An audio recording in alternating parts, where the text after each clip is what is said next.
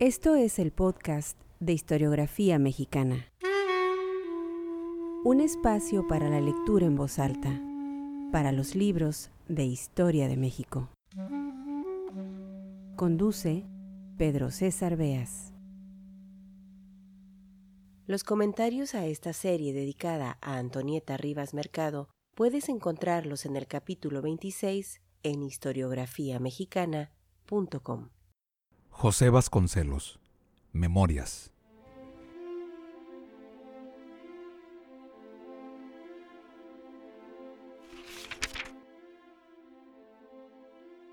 La catástrofe. Antes de las siete, penetró en mi habitación. Se sentó en mi cama. He pasado mala noche. Casi no he dormido, expresó. Y he reflexionado. He tomado resoluciones. No haré ese viaje a México. Me quedaré aquí, a vivir de bohemia, en la pobreza. Valeria, tú sabes mejor que yo que no hay bohemia, no hay más que pobreza. La bohemia es hoy cosa de snobs adinerados, y la pobreza no es para ti. Ni se queda en el extranjero el que está pobre, ni permiso para trabajar dan al extraño en estos tiempos. ¿Me puedes dar trabajo tú, en la revista? ¿No vas a pagar taquígrafa? ¿Y tú vas a vivir con los 600 francos al mes que gana una taquígrafa? ¿Y entre tanto tus asuntos derrumbándose? No sería prueba de cariño retenerte. Si no tuvieras nada que defender, si fueras de verdad una bohemia, no los 600 francos, la mitad de lo mío sería tuyo. Viviríamos como se pudiera. Nos largaríamos desde luego de aquí, que no es tierra de pobres, y prescindiríamos de hacer la revista. Pero no ese es el caso, puesto que no estás arruinada. ¿O lo estás? Dime la verdad. No quiero ir a México, porque eso sería entregarme indefensa a mis enemigos. Me arrebatarían a mi hijo, me pondrían en ridículo. En efecto, para seguir ese pleito no alcanza ningún dinero. Pues para que veas, he decidido que mi hijo vuelva con su padre. Sabía yo el esfuerzo que una resolución de ese género debía de costarle y me alarmé. Pues ¿qué te pasa? Dime. Es que he decidido matarme para no estorbarle a mi hijo. ¿Matarte? repuse enojado. Si eso me lo dijera una tonta cualquiera, me preocuparía. Procuraría disuadirla, pero lo dices tú, y no puedo tomarlo en cuenta. No creo que hables en serio. Tienes salud, juventud, hermosura, genio. ¿Qué más quieres? Ya te lo dije, insistió. Pero no tengas cuidado. No lo haré aquí en el hotel. No sería leal contigo hacerlo. Te comprometería. Me mataré lejos y sonrió sin amargura, como el chico que amenaza con echarse del balcón cuando no se le cumple un capricho. Lo de un suicidio en labios de ella tenía la virtud de irritarme. No hables así. No puedo creerte. No es digno de ti. ¿Sabes lo que es eso? Es cobardía frente a la vida. Es deserción. No, no creo que lo hagas. No puedes decirlo en serio. Me había levantado de la cama y empezaba a vestirme. Sin decir más se salió de la habitación. ¿A dónde vas? Voy a tomar mi baño. Está bien, no tardes. Tenemos mucho que hacer en la mañana. En media hora tocaré a tu puerta. Bajaremos a almorzar. Y asintió. Te espero. Me hallarás lista. Sin embargo, no quedé tranquilo. Antes de afeitarme, bajé a ver a de Ambrosis. Estaba leyendo el periódico. Bendito sea Dios que usted es madrugador, exclamé. Y luego suplicando, váyase al cuarto de Valeria. Con cualquier pretexto métase. Háblele tras el cancel mientras toma su baño. Pero no se le despegue. Amaneció con no sé qué ideas raras. Hay que cuidarla mientras se le pasa la obsesión, el capricho. Tocó de Ambrosis y ella despreocupada y afable gritó, Pase, tome asiento. Acabo de bañarme y estoy con usted.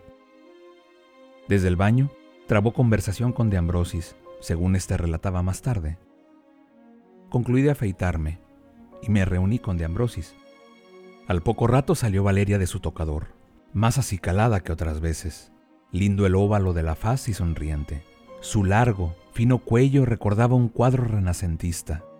El cuerpo elongado y opulento estiraba la cela de su traje negro, de gusto impecable. Cosa rara en París, el día estaba despejado. Hicimos a pie el trayecto a la Plaza San Michel. Allí abordamos el autobús. En el cruce del puente, Valeria, que iba de mi lado, pegada a la ventanilla, dirigiéndose de Ambrosis, que nos quedaba enfrente, señaló una de las boyas amarradas al petril y preguntó, ¿Y eso para qué está allí? De Ambrosis entonces, como por intuición que se adelanta al peligro, expresó, añadiendo a la palabra un ademán despectivo. Eso es para los tontos que se echan al agua pretendiendo suicidarse. Ya pasó de moda, ahora los sacan chorreando baba, los ponen en ridículo, les dan una paliza en la comisaría y los echan a la calle. Sonrió ella sin muchas ganas y no dijo más. Yo sentí pasar un escalofrío y reflexioné otra vez. No hay que dejarla sola un momento, mientras le pasa la obsesión. Era el niño que quería lucirse, demostrando valor en un acto absurdo. Qué bien había estado de Ambrosis, tomando la cosa por el lado del ridículo. Peor hubiera sido contrariarla. Era mejor no darse por enterado, hablar de otra cosa. Y ella misma se distrajo en la apariencia, habló de lo feo que eran los retratos del pasaporte. Decidimos almorzar juntos, pero como ella tenía que presentarse al consulado y retratarse previamente, y yo no pisaba consulados de mi país, se concretó, y aquí estuvo el mal, que mientras ella consumaba los trámites de la visa, de Ambrosis y yo visitaríamos un almacén de muebles usados en busca de un escritorio y unos sillones. Vimos el reloj. Eran cerca de las once, una, dos horas, a la una en punto, nos reuniríamos en uno de los cafés más conocidos del Boulevard de los Italianos. Y a la puerta de la fotografía, por la Magdalena, nos separamos. En largos recorridos, que el tráfico hace desesperadamente pausados, se pierden las mejores horas del día en las ciudades modernas. Sin embargo, a la una estuvimos en el lugar de la cita. Ocupamos una mesilla sobre la acera para quedar más visibles. Proyectamos un buen almuerzo. Enseguida, con la visa firmada, pagaríamos el pasaje en la agencia y concluidas las obligaciones, dedicaríamos unas horas al Louvre, pues ya era un remordimiento tener tantos días de llegados sin asomar por sus galerías. Pasó un cuarto de hora y Valeria, que habitualmente era puntual, no aparecía. Sin duda, pensamos, la han entretenido más de la cuenta, conversando en el consulado. Así que cuando la espera llegó a la media hora, me entró una súbita inquietud. ¿Se habrá dirigido Valeria al hotel? ¿Deberíamos marcharnos en su busca? Pero, si llegaba ella y no nos encontraba. Pasaron unos minutos más y no pude resistir. En taxi volamos al hotel. Interrogamos en la oficina. No estaba en su cuarto. Subimos al mío. Sobre mi mesa estaba una carta, un recado de breves líneas en que me avisaba como la cosa más natural del mundo. En este momento salgo a cumplir lo que te dije. No me llevo ningún resentimiento. Sigue adelante con tu tarea y perdóname. Adiós.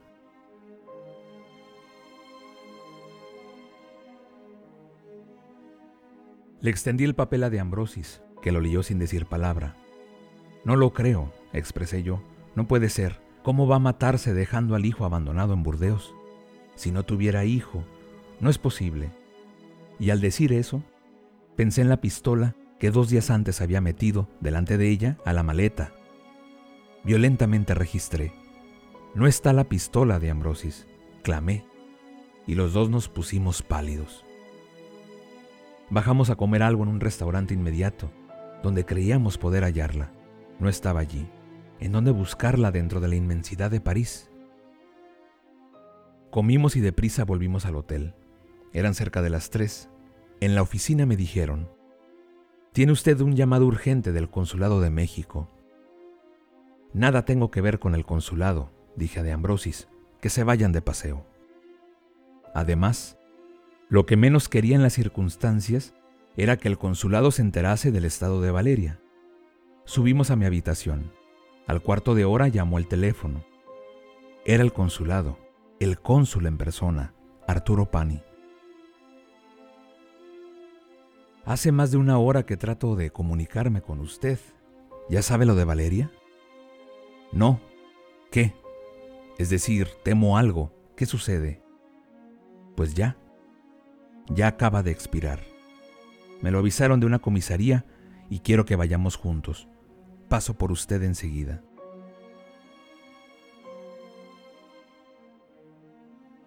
Hay noticias dolorosas que nos fulminan. Por ejemplo, que la hubiera arrollado un auto. Pero aquella ejecución fría, deliberada, me produjo confusión. Me dejó atónito, insensible casi. Al rato, el primer sentimiento fue de ira, como si todavía una intervención violenta pudiera deshacer lo hecho.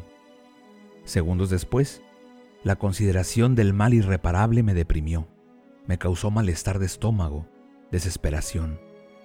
Luego, ya en el taxi, hablando con Pani, la reflexión de lo que tenía que haber sufrido para llegar a una resolución tan terrible me causó enternecimiento. Me soltó el caudal de lágrimas. Pani contaba, estuvo a verme ayer tarde. Me habló de vender desde aquí una casa que le quedaba libre. Me ofrecía gestionar la venta. Luego declaró que no, que partía para México y le ofrecí pasaporte. Hace unas horas, antes de mediodía, me llamó por teléfono. Me dijo con naturalidad, como si se tratara de tomar un tranvía. En este momento, ingeniero, voy a pegarme un tiro. Algo en el tono de su voz me alarmó y pretendí detenerla, diciendo, ¿Dónde está? Dígame dónde está para ir a verla, quiero hablarle. No, no, repuso y añadió, Adiós, adiós se retiró del teléfono. ¿Qué iba yo a hacer? Pregunté a su hotel y me dijeron que había salido. Usted tampoco estaba. Una hora después me avisó la policía. Se ha dado un tiro en Notre Dame una dama de México, que dejó una carta para usted. Y lo malo es que, figúrese usted, respondí. Ah, sí, lo sabía, fulana de tal. El oficial que la recogió de una banca de Notre Dame nos transmitió el relato del sacristán. Había penetrado al templo, que se hallaba casi vacío. Se había sentado frente a un altar, se quedó mirando un crucifijo y sacando de la bolsa de mano un revólver disparó, bajo la teta izquierda, al corazón. Nada más había doblado, con la vista fija al altar. El sacristán pidió auxilio. Cuando llegó la policía, su cuerpo estaba exánime. El comisario, bien vestido, afable, nos recibió en su escritorio. Sobre la mesa estaba la pistola. Es mía, dije señalándola. Nos habían dicho que en la bolsa de la muerta hallaron una carta rotulada, al cónsul de México. En esa carta expresó lo usual, que no se culpara a nadie de su muerte, etcétera, etcétera. Las conversaciones de la víspera no interesaban a la policía. Se repuso Pani y confirmó. Es ciudadana mexicana, aunque casada con extranjero. Me dio ese aviso simplemente como cónsul de su país. Así constó en el acta. Explicó Pani lo del divorcio, las dificultades con el chico que quedaba en Burdeos, la familia a gran distancia en México. Entonces, si les parece, propuso el comisario, daremos como causa aparente del suicidio perturbación mental momentánea, ocasionada por dificultades matrimoniales. Esa versión la menos desfavorable para su memoria y también, en el fondo, la causa remota de todo, circuló por el mundo. Pues a causa de haberse consumado el suicidio dentro de la catedral, los corresponsales, Todas las grandes agencias de publicidad recogieron el suceso, lo divulgaron con sensacionalismo.